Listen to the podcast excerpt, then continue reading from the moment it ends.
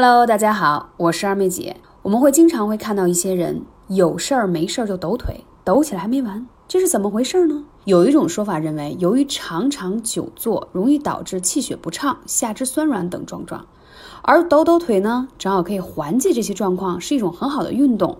但是，也有抖腿事件证明，抖腿也是个危险运动。曾经有一个广州大学生啊，因为总是习惯在久坐的时候抖腿，结果有一天他正抖腿抖得欢的时候，突然感觉到左脚掌阵阵剧痛，连忙去医院检查，通过 X 光片发现，原来他的左侧距骨内侧缘撕脱性骨折了。这可不是传说。而是发生在生活中的一件真事儿，貌似运动幅度不大的抖腿，却酿成了骨折。看来这个抖腿看起来是个毛病。那么你可能要问了，究竟抖腿到什么程度才会骨折呢？从理论上来说啊。抖腿只要实现高频率、高强度、长时间，即使在非暴力的条件下，也会因为什么长期的慢性劳损而导致骨折。这个被称为疲劳性骨折，而并非摔伤的那种骨折。既然你知道抖腿不好，为什么却打不住的抖呢？我同事小白说了，为了瘦腿；小李说了。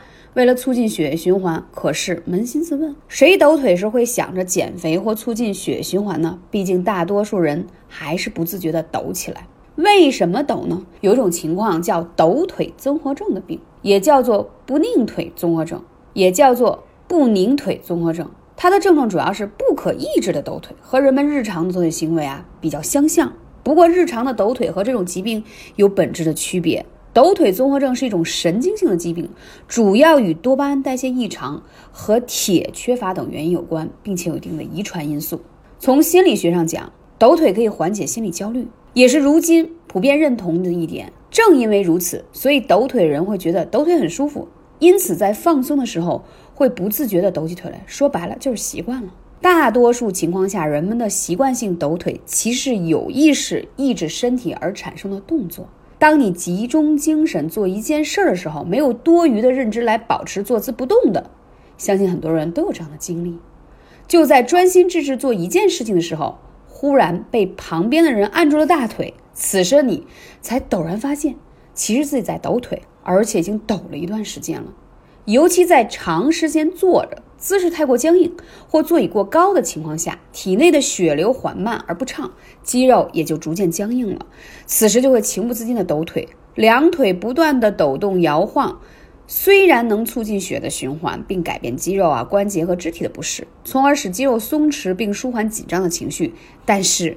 毕竟时间长了也会造成一定程度的劳损，再加上抖腿的时候，大部分人都是翘二郎腿。其实经常翘二郎腿会导致什么呢？你的骨盆肌就不平衡了，而且你的整个脊柱也会侧弯。也有人认为抖腿能分散注意力而起到释放心理不安情绪的作用，在一定程度上可以提升大脑的认知能力而提高工作效率。所以习惯性抖腿可能是因为你坐得太久或太累了。